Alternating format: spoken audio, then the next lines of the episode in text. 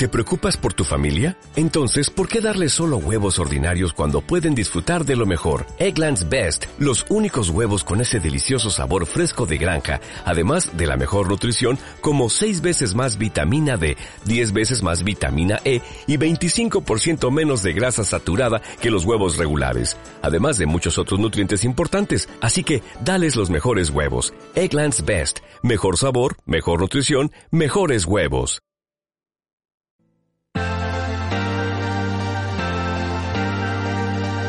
Gestión del patrimonio en cierre de mercados.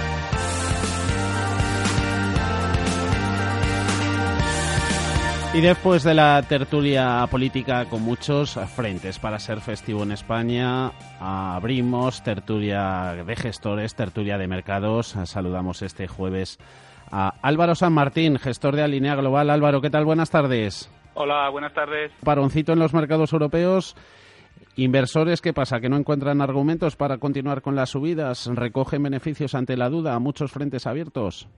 Sí, bueno, muchos frentes abiertos y valoraciones pues que ya no son baratas, ¿no? Sobre todo en el caso del mercado americano, pero en fin, ya en general los activos de riesgo y también la renta variable pues están en valoraciones que son bastante exigentes y por tanto cuando no hay drivers muy claros, pues le cuesta seguir subiendo, ¿no? Pero vamos, yo creo que no está pasando nada preocupante, la macro va muy bien mm. y quizás, digamos, yo lo digo otras veces, ¿no? Que voy por ahí, que, que el ajuste que queda más, más que en los mercados de renta variable es en los tipos a largo plazo, que ese es un poco el ajuste que tiene pendientes los mercados financieros, mm. porque los no reflejan la mejora macro que ha habido a nivel global.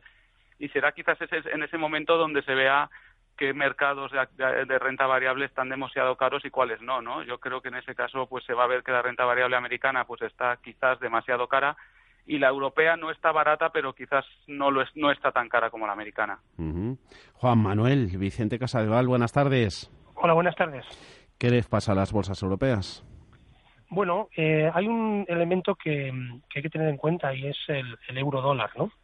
Eh, el euro dólar tiene bastante importancia porque las economías europeas son economías muy abiertas. Eh, como sabemos, eh, algunas de ellas eh, son grandes exportadores y está claro que la apreciación del euro respecto al dólar, mientras sea contenido, no hay un problema, ¿no? Pero si, pues, si la tendencia, digamos, reciente del último año continúa o se acelera en los próximos meses o trimestres, pues está claro que hay bastantes compañías que se ven afectadas. Luego, para mí, este factor es una amenaza al, al, escenario un poco que planteaba el, colega que estaba comentando que efectivamente el, momentum macro en, en, Europa pues es de los mejores que ha habido desde el año 2011, ¿no? Mm, mm. Eh, con todo, no sé, mencionabas Álvaro, esa ausencia de drivers, se añade un poquito de, geopolítica, ¿no? Eh, sobre todo que pueda pasar recrudecimiento de la tensión en, en Oriente Medio, eso puede estar manteniendo en guardia los mercados, sin perder de vista tampoco Corea del Norte, pero un poco más geopolítica, más tirándolo a la economía, se suma China, lo que puede pasar con su política monetaria, mm, el crédito que se está resintiendo un poco, puede preocupar el año que viene el gigante asiático.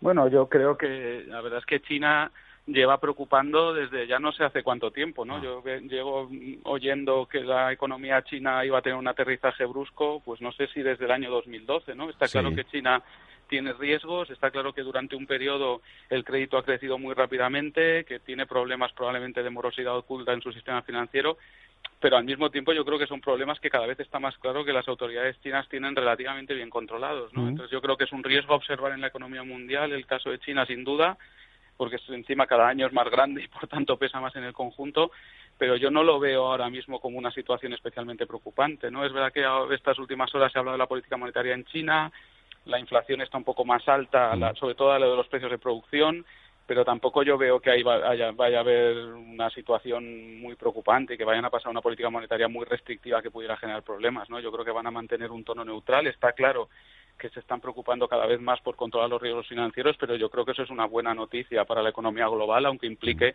que, que el gigante asiático vaya a crecer alguna décima menos. Yo de verdad que por el lado económico me cuesta mucho ver problemas, por el lado geopolítico es obvio pues que hay unos días más que otros, pues que si lo de Rusia y Trump, lo de Corea del Norte que comentabas, ahora lo de Israel, son todo digamos, son ejemplos de ruidos que, que, pero que yo no lo veo como tampoco de más, de mayor volumen que el promedio histórico, digamos, ¿no? El, el, mundo es un sitio muy grande y siempre pasan, siempre pasan cosas, ¿no? Yo, yo creo que nos estamos, lo vuelvo a decir, distrayendo de, de, la situación fundamental, que es que la economía mundial está muy fuerte, pero que esa fortaleza viene acompañada de una situación nueva, ¿no? Que es que los niveles de capacidad ociosa, los niveles de paro en muchas partes del planeta, pues se han reducido mucho y por tanto ya no va a ser tan fácil mirando hacia adelante crecer sin generar algún tipo de presión en precios y salarios, ¿no? Y más en el que en el caso de Estados Unidos donde el paro está al 4.1 y encima el año que viene con toda probabilidad va a haber una rebaja de impuestos, ¿no? Yo creo que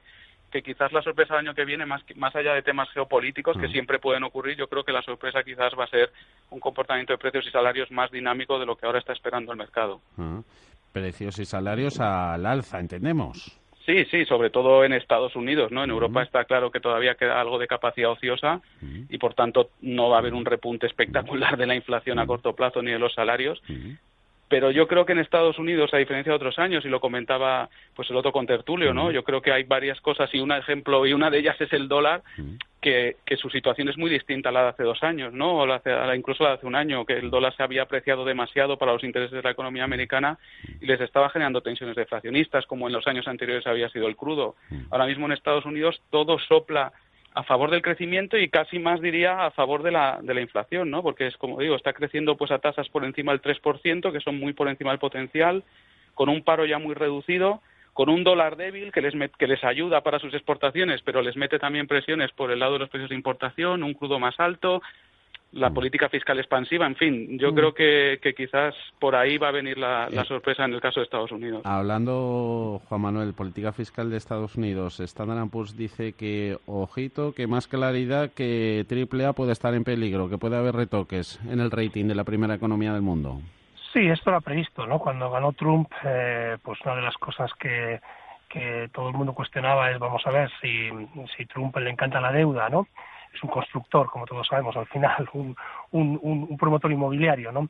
Eh, le encanta la deuda, eh, le encanta el, gasto, pero claro, esto a las agencias de rating les hará eh, levantar la ceja, ¿no? Y, mm. y, yo creo que esto es una cosa que se puede plantear perfectamente en 2018, suponiendo que Trump pues empiece a conseguir eh, obtener algún, algunas de sus, de sus objetivos, pues eh, conseguir hacerlo realidad. Mm. Yo, por, por aportar un poquito de, debate también con lo que mencionaba el colega, eh, me gustaría discrepar y, y, a los oyentes eh, hacerles ver una cosa. Igual que se habla mucho desde hace años, ¿no? Del caso chino, mm. eh, o de que las bolsas, por ejemplo, lo, lo, las burbujas que pueda haber entre determinadas bolsas o deudas, lo mismo se llega hablando de los tipos de interés. Yo, nosotros que seguimos gestores, ¿no?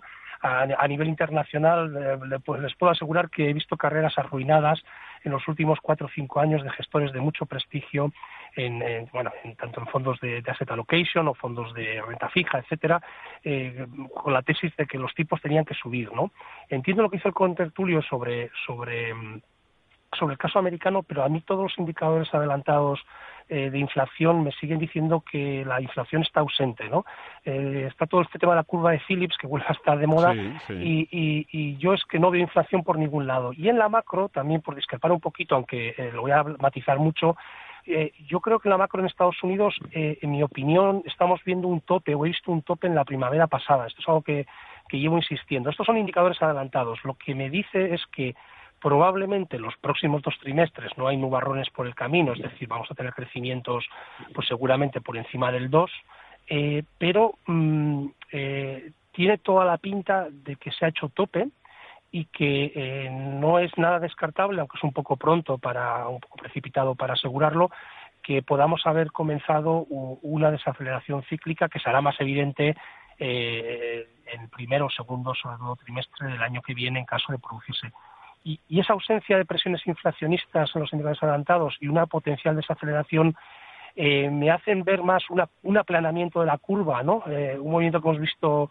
eh, recientemente en los últimos meses, una, una digamos, un mm, ahondamiento de esa, de esa, de ese planeamiento de la curva y, yo veo el ciclo muy maduro. Es decir, yo al final lo que estoy viendo es un ciclo económico muy maduro en, en, Estados Unidos, un ciclo eh, de mercados también muy maduro, con valoraciones muy dudosas eh, no sé exactamente qué crecimiento se están descontando de beneficios porque porque es un tema que, que cómo se puede pagar esperes por 21 o 22 es mm. eh, por crecimientos de beneficios y sobre todo de ventas muy bajos ¿no? Mm. Eh, luego yo sería muy prudente como como inversor ya lo hemos venido comentando en estos momentos. Mm. desde luego, si, si la desaceleración en Estados Unidos se fuera confirmando en los próximos meses y trimestres, pues el nivel de cautela debería de aumentar. Álvaro. Yo, por apuntar un poco, la verdad es que estoy bastante de acuerdo con la parte final de la intervención, ¿no? Yo creo que los mercados y las valoraciones están muy ajustadas, por no decir que están muy caras, en mi bastante caras, digamos, en mi opinión, y que yo un consejo que daría, por lo que valga, ¿no? Es que, digamos, extremaría el nivel de prudencia ahora mismo, ¿no? Lo que pasa es que lo extremaría tanto para los inversores que normalmente tienen mucha bolsa en su cartera y son inversores pues con baja aversión al riesgo y, que quizás a lo mejor les convendría ahora pues bajar un poco el pistón pero yo insisto a mí casi me preocupan también más los, los inversores normalmente poco o sea con mayor aversión al riesgo inversores que no les gusta perder dinero y que a lo mejor ahora mismo pues están en, en, inversiones de renta fija no porque yo creo que si la renta variable está cara la renta fija lo está aún más, ¿no? Entonces, eh, yo creo que es una situación muy una, situación muy peligrosa porque la verdad es que igual que digo que estoy de acuerdo contigo eh, en, la, parte final de la intervención estoy bastante en desacuerdo, por lo menos ya hablaremos fuera de, fuera de sí fuera de antena porque yo esos indicadores que él comenta ah. yo la verdad es que humildemente no los veo por ningún lado, ¿no? Yo yo cuando veo la economía americana. Pues la verdad es que no veo ningún síntoma de desaceleración. Si, si me permites un segundo, el, tema del consumo privado, ah. pues la verdad es que ahora mismo los niveles de confianza están en máximos, los niveles de, de net worth, de riqueza neta de las familias están en niveles muy elevados, los salarios están ligeramente empezando a acelerar y, y, el, y, el, nivel de confianza en general, como digo, es muy bueno. ¿no? Yo no veo ninguna razón económica para esperar una desaceleración del consumo. Mm. Lo de la inversión es todavía más fuerte, ¿no? Entre comillas, porque había estado dormida durante toda esta recuperación y es ahora cuando está empezando a repuntar, ¿no? A mí eso no me parece en absoluto un signo de madurez del ciclo, sino más bien todo lo contrario. Y, otro y otro tanto os diría con el sector de real estate de construcción, ¿no? Ahora mismo se están construyendo casas en Estados Unidos por debajo de la tasa de formación de hogares, con lo cual la, la posibilidad de expansión adicional de ese sector también es muy evidente. Y desde el prisma de, desde la visión de cada uno, eh, ¿cómo hacemos entonces una reorientación de estrategia y de carteras? Eh, hablabais de prudencia, Juan Manuel. Sí, hay, hay varias maneras, ¿no? Eh, eh, una es el perfil de riesgo. Si uno tiene un perfil de riesgo ah. resultado de un test de idoneidad realizado por una entidad financiera o por un asesor, eh, lo que puede hacer es rebajar es un bueno pues eh, si, le dicen que es equilibrado eh, puede ser digamos tener una cartera más tipo moderada conservadora. Es decir otra forma de hacerlo es simplemente rebajar o situarse en esto que se llama infraponderado respecto a, a tu posicionamiento habitual. Es decir que si que si eres un vamos a hacerlo muy sencillote no si eres un 50-50 mm. clásico renta fija renta variable pues una una forma es estar infraponderado, entonces te tocaría pues tener menos renta variable y en la parte de renta fija pues tener menos renta fija digamos de riesgo no estar más en pues en deudas de calidad de corto plazo que sabes que no vas a ganar nada pero también pues en caso de, de corrección de mercado o mercado bajista, mm. pues eh, vas a perder menos. Sobre los indicadores adelantados, por decirle al colega, vamos a ver, yo eh, es que eh, los indicadores adelantados precisamente lo que tratan es anticipar las cosas. Claro, si no mira los datos No, pero ¿a cuáles, te, ¿a cuáles te refieres? Porque es que yo no los conozco, la mm. verdad. Bueno, nosotros seguimos dos casas que tienen un track record de dos décadas de, anticipar muy bien las aceleraciones y las aceleraciones del ciclo económico en Estados Unidos y son básicamente la neoyorquina ECRI, que invito a los oyentes a, seguir. Lo sí, lo conozco. Y, también hay una casa sudafricana eh, muy buena que se llama Recession Alert, que se especializa exclusivamente en mirar indicadores adelantados de, la economía americana. ¿no? Ambos eh, van indicando esto que estoy comentando.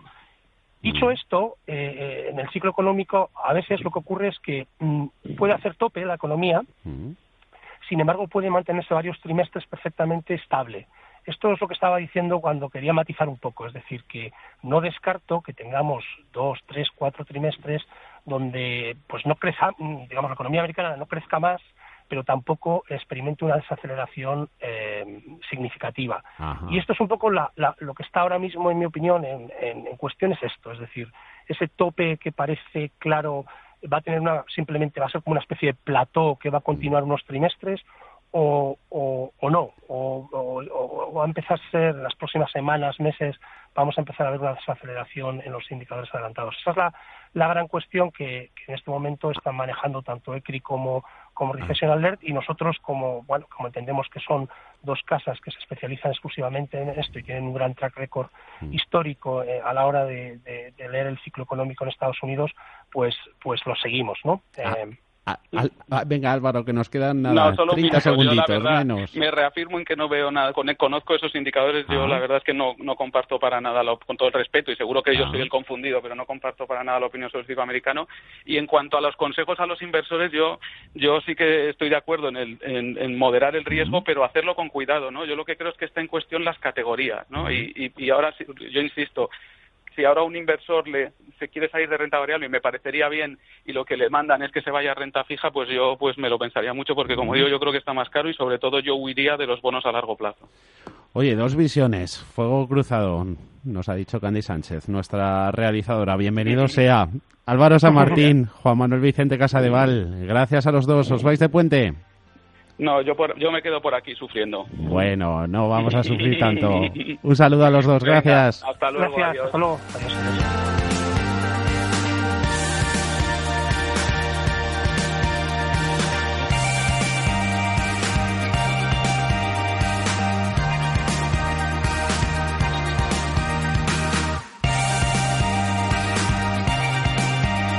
Los mercados financieros, las bolsas más importantes, la información más clara, más precisa. Esto es Intereconomía